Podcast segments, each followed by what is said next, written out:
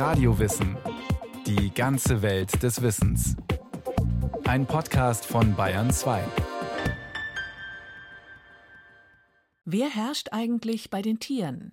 Das Recht des Stärkeren gilt längst nicht immer. Und nicht überall ist der Mann der Boss. Tiere leben in den unterschiedlichsten sozialen Strukturen.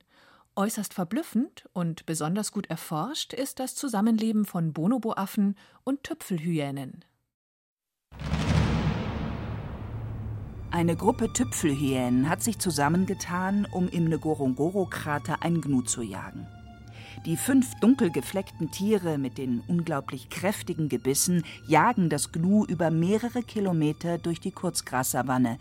Immer mehr andere Hyänen schließen sich ihnen an, bis sie das Gnu reißen. Noch mehr Hyänen kommen hinzu und alle stürzen sich auf die Beute, um zu verhindern, dass Löwen sie ihnen wegschnappen. Als nur noch wenig übrig ist, entsteht aus dem Durcheinander eine klare Ordnung. Jetzt dürfen nur noch die hochrangigen Tiere zugreifen, das Alpha-Tier und seine Nachkommen, dann die nächsten Verwandten und erst ganz am Schluss die Neuankömmlinge. Für jene Tiere, die erst kurz in der Gruppe leben, bleiben nur ein paar Fetzen und Knochen übrig. Lange Zeit ging man davon aus, dass in Gruppen lebende Tiere in klaren Hierarchien leben. Der norwegische Zoologe Thorleif Skjelderup Ebbe beobachtete Anfang des letzten Jahrhunderts bei den Hühnern auf dem Hof seiner Eltern eine klare Rangordnung. Dominante Hühner zeigten mit einem scharfen Schnabelhieb gegenüber niedergestellten, wo ihr Platz im System war. Schelderup Ebbe beschrieb dieses Verhalten mit dem Begriff Hackordnung. Hühner galten lange als Musterbeispiel für eine lineare Hack- oder Rangordnung. Ein Alpha-Huhn steht an der Spitze und hackt als Beweis seiner Macht alle unter ihm stehenden Hühner. Das Beta-Huhn, Platz 2 in der Hierarchie, tut dies ebenso. Nur das Alpha-Huhn lässt es in Ruhe. So geht es weiter bis hin zum schwächsten Glied der Gruppe, dem Omega-Huhn. Auf ihm hacken alle herum. Es selbst hackt keinen. Heute ist der Begriff Hackordnung im wissenschaftlichen Diskurs kaum mehr gebräuchlich. Auch die Vorstellung, gruppenbildende Tiere lebten alle in starren Hierarchien, ist überholt. Der Begriff Rangordnung wird als menschliches Konstrukt angesehen, das manchmal bei der Beschreibung von Tierverhalten hilft und manchmal auch nicht. Früher hat man auch viel weniger gewusst, wie das in der freien Natur aussieht. Bei vielen Tierarten hat man tatsächlich in den Zoos nachgeguckt, wo die Tiere in künstlichen Verhältnissen gelebt haben und Beobachtungen gemacht, die es einem erlaubt haben, solche Hierarchien zu erstellen. Das ist keine Frage, das konnte man. Nur weiß man inzwischen sehr viel mehr über die Wildtiere, wie sie leben, wie sie miteinander interagieren und wie die Dominanzverhältnisse in der freien Wildbahn aussehen. Und aufgrund dieser Beobachtungen hat man ganz klar bei vielen Tierarten diese Vermutungen aufgrund der ersten Beobachtungen revidieren müssen. Dr. Oliver Höhner vom Leibniz-Institut für Zoo- und Wildtierforschung in Berlin untersucht seit vielen Jahren das Sozialverhalten von Tüpfelhyänen, die, wie er noch ausführen wird, tatsächlich in linearen Hierarchien leben. Bei anderen Tierarten passt der Begriff aber nicht. Bei Schwertwalen, die leben in Gruppen, genau wie Landsäugetiere auch, aber aufgrund der Interaktionen zwischen den Gruppenmitgliedern lässt sich gar keine klare Hierarchie erstellen. Da macht es viel mehr Sinn, das in, zum Beispiel in kleinere Untergruppen aufzuteilen, Familiengruppen, dann die Beziehungen zwischen den Gruppen zu untersuchen, zum Beispiel soziale Netzwerke zu analysieren und herauszufinden, welche Tiere sind wichtig für den sozialen Zusammenhalt, welche Tiere führen die Gruppe wohin das hat dann alles ganz wenig mit möglichen Dominanzverhältnissen zu tun. Was letztlich für die Sozialstruktur mit ausschlaggebend ist, ist der Erfolg der Fortpflanzung. Wie kann ein Tier möglichst viele überlebensfähige Nachkommen zeugen? Die Antworten darauf können ganz unterschiedlich ausfallen. Manche Tiere sind Einzelgänger, wie zum Beispiel der Tiger. Männchen und Weibchen treffen sich quasi nur zur Paarung. Andere Tierarten leben zu zweit, Viele leben in Gruppen. So Dr. Gottfried Hohmann vom Max-Planck-Institut für evolutionäre Anthropologie in Leipzig. Er ist Experte für Primaten. Die Haremsstruktur ist typisch für Gorillas oder Paviane, wo ein dominanter Mann, der intolerant seinem eigenen männlichen Nachwuchs gegenüber ist, die immer rausschmeißt, wenn die anfangen zu pubertieren, und damit bleibt er dann allein und hat eben mehrere Frauen. Das ist das ganz klassische System.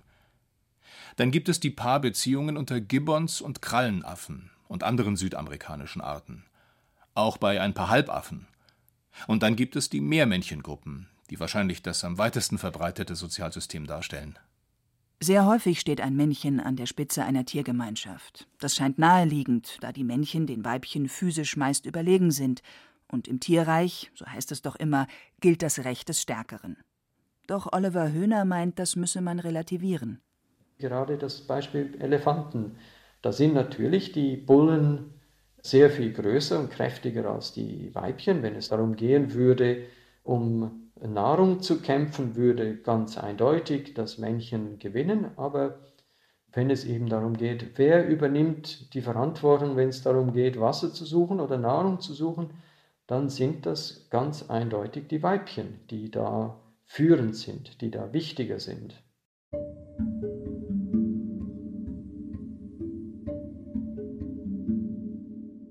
Der Primatenforscher Gottfried Hohmann betreut seit 2002 eine groß angelegte Studie an Bonobos in Luikotal im Kongo.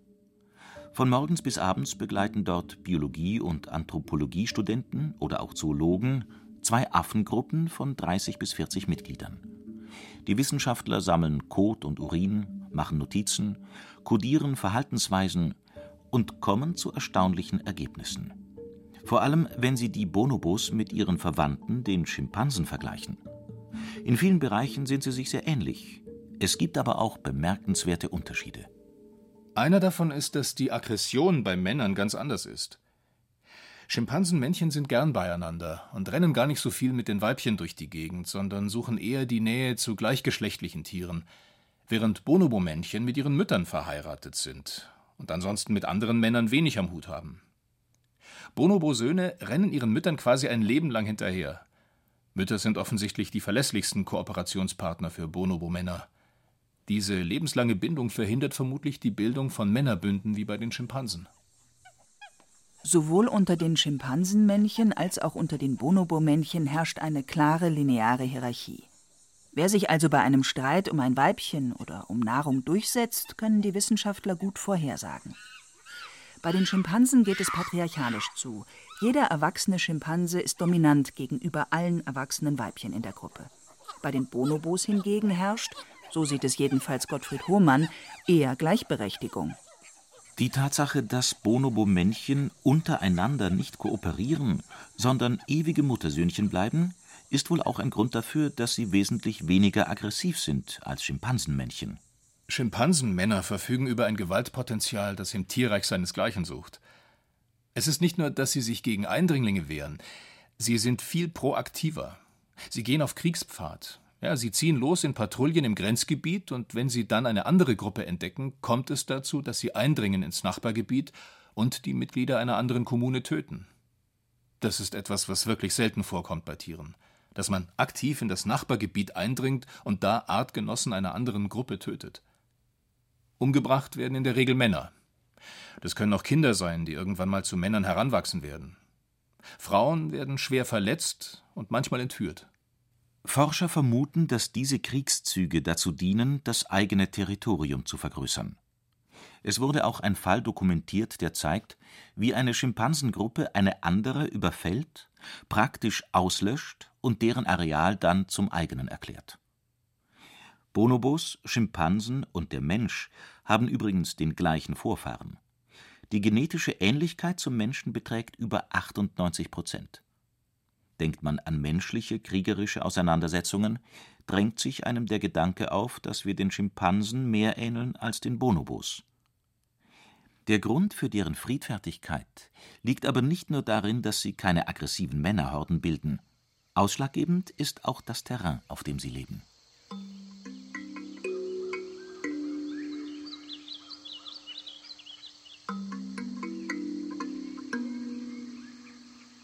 Das Zuhause der Bonobos ist südlich des Kongoflusses, Ein Gebiet, in dem es nicht besonders viele Fruchtbäume gibt, aber überall Blätter und Kräuter, von denen sich die Bonobos großteils ernähren.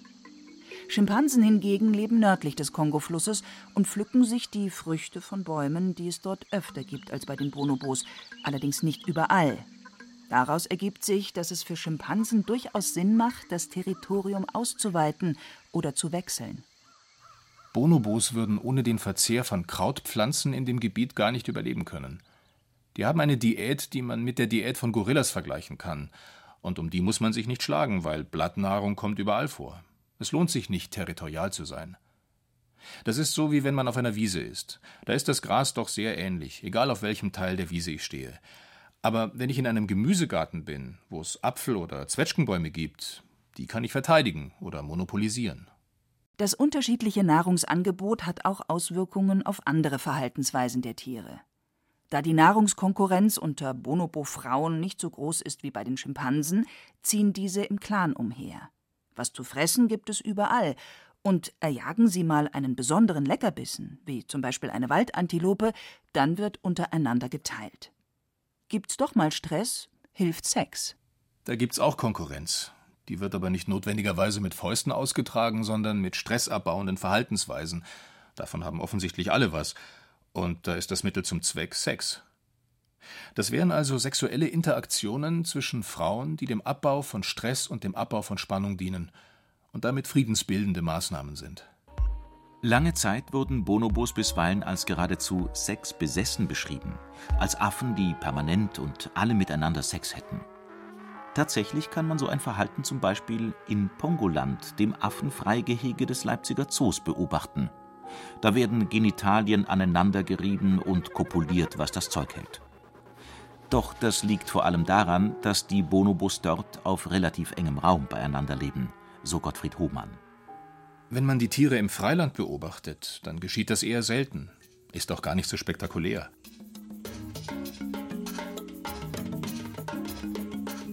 Vom Kongo reisen wir nun in den Nachbarstaat Tansania, genauer in den Ngorongoro-Krater im Norden des Landes. Er ist der größte zusammenhängende Einsturzkrater der Welt und UNESCO-Welterbe.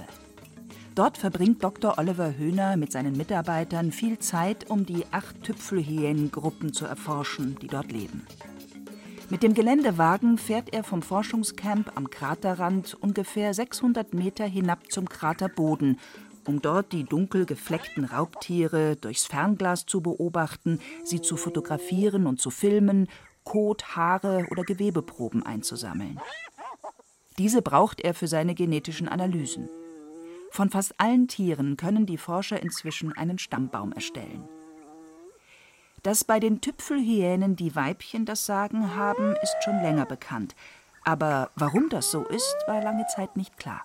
Da gab es tatsächlich Studien, die postuliert haben, dass Weibchen viel größer sind, stärker sind und deswegen dominant sind gegenüber den Männchen.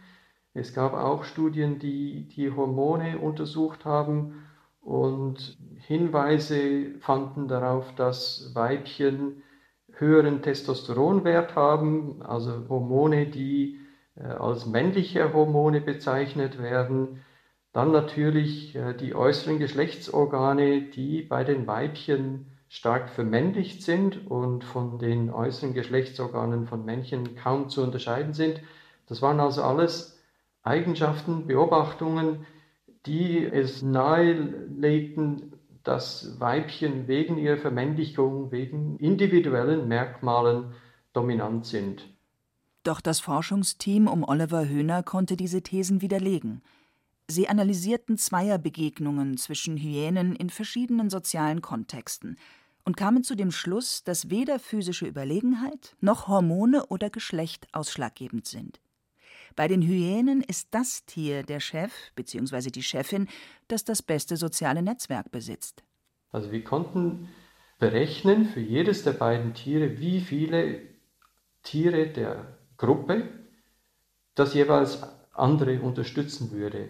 Und aufgrund dieses Vergleiches der beiden konnten wir vorhersagen, welches der beiden Tiere die Begegnung gewinnen würde, dominieren würde. Also immer dasjenige, das mehr Rückhalt hatte, gewann dann auch tatsächlich die Begegnung, war dominant gegenüber dem anderen.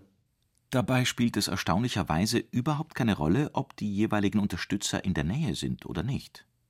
Oliver Höhner vermutet, dass das Wissen um die Anzahl der eigenen Unterstützer das Selbstvertrauen der Tiere stärkt und sich dieses wiederum in ihrer Körpersprache ausdrückt. Das dominante Tier, das hebt den Schwanz, das stellt die Ohren nach vorne und das unterwürfige Tier klemmt den Schwanz ein, stellt die Ohren zurück, senkt den Kopf und zieht sich dann auch äh, zurück. Und wo wir das auch sehr gut sehen, ist bei den Begrüßungen. Auch da sehen wir ganz eindeutig, wer das dominante Tier ist. Das ist immer dasjenige, das entweder das Hinterbein gar nicht hebt oder auch die Ohren wieder klar nach vorne stellt. Und das Unterwürfige ist das Tier, das zuerst das Bein hebt, damit das andere Tier, das dominante Tier, die Genitalregion inspizieren kann, beschnüffeln kann. Warum aber haben Hyänenweibchen mehr sozialen Rückhalt als Hyänenmännchen? Ganz einfach. Ein Hyänenweibchen verlässt seine Geburtsgruppe nicht. Ein Hyänenmännchen schon. Mit ungefähr dreieinhalb Jahren wandert es in eine neue Gruppe ein. Oft hat es nur so eine Chance, ein Weibchen zu finden, das sich mit ihm paaren will. Denn auch hier haben die Weibchen das Sagen.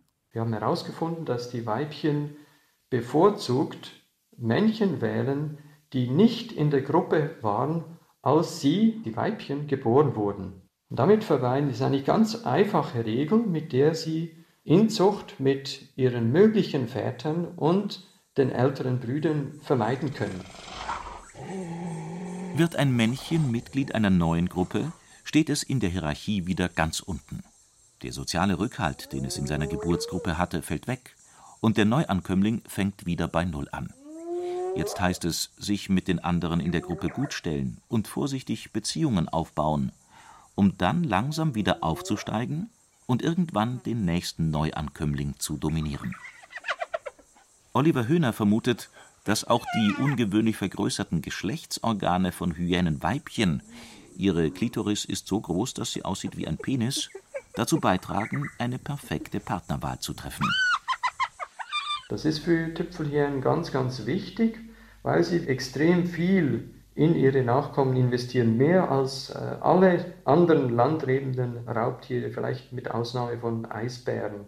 Also sie säugen ihre Jungtiere bis zu zwei Jahre lang, sie sind fast vier Monate lang trächtig, sie versorgen sie mit einer der energiereichsten Milche, die es gibt im Tierreich.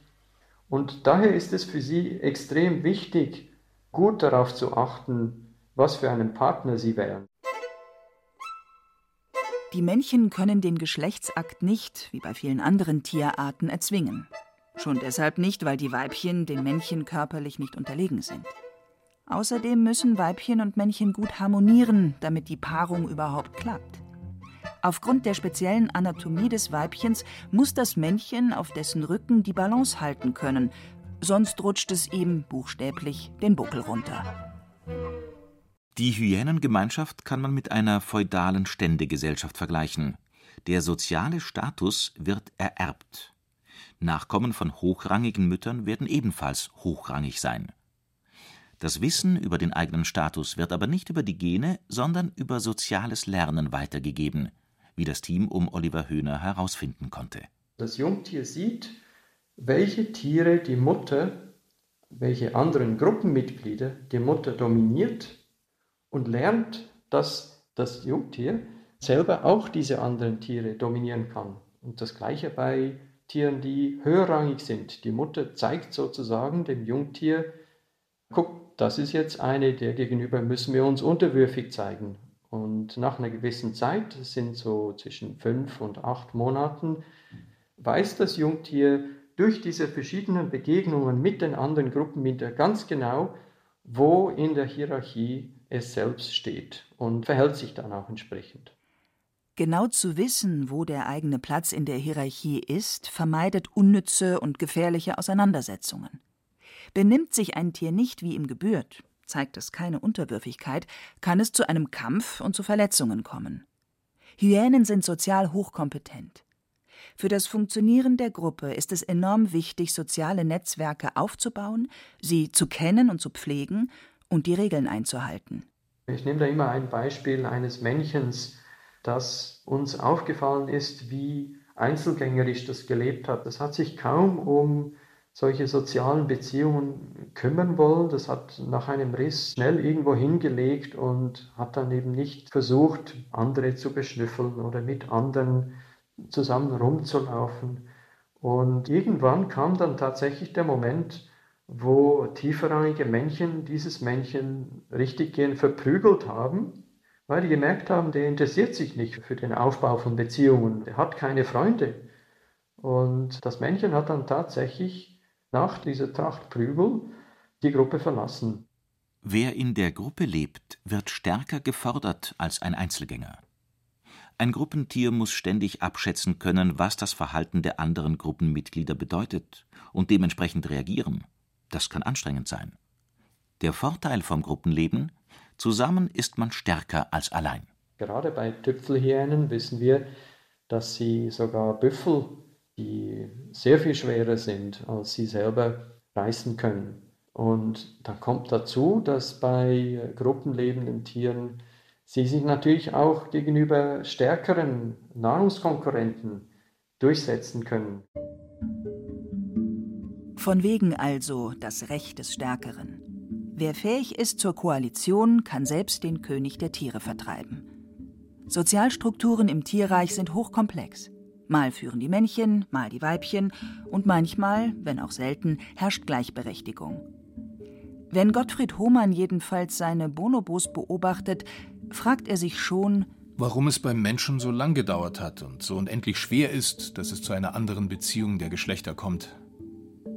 Ich würde sagen, da sind die Bonobos dem Idealzustand, den wir Menschen, zumindest in Westeuropa, uns wünschen, dass es zu einer Geschlechtergleichheit kommt, doch nahe. Die Bonobos leben das vor.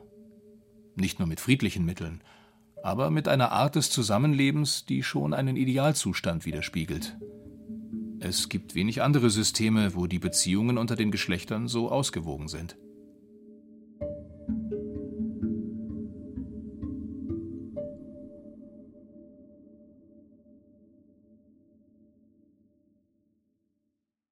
Das war Radio Wissen ein Podcast von Bayern 2. Autorin dieser Folge Silke Wolfrum. Regie führte Kirsten Böttcher. Es sprachen Hemmer Michel und Johannes Hitzelberger.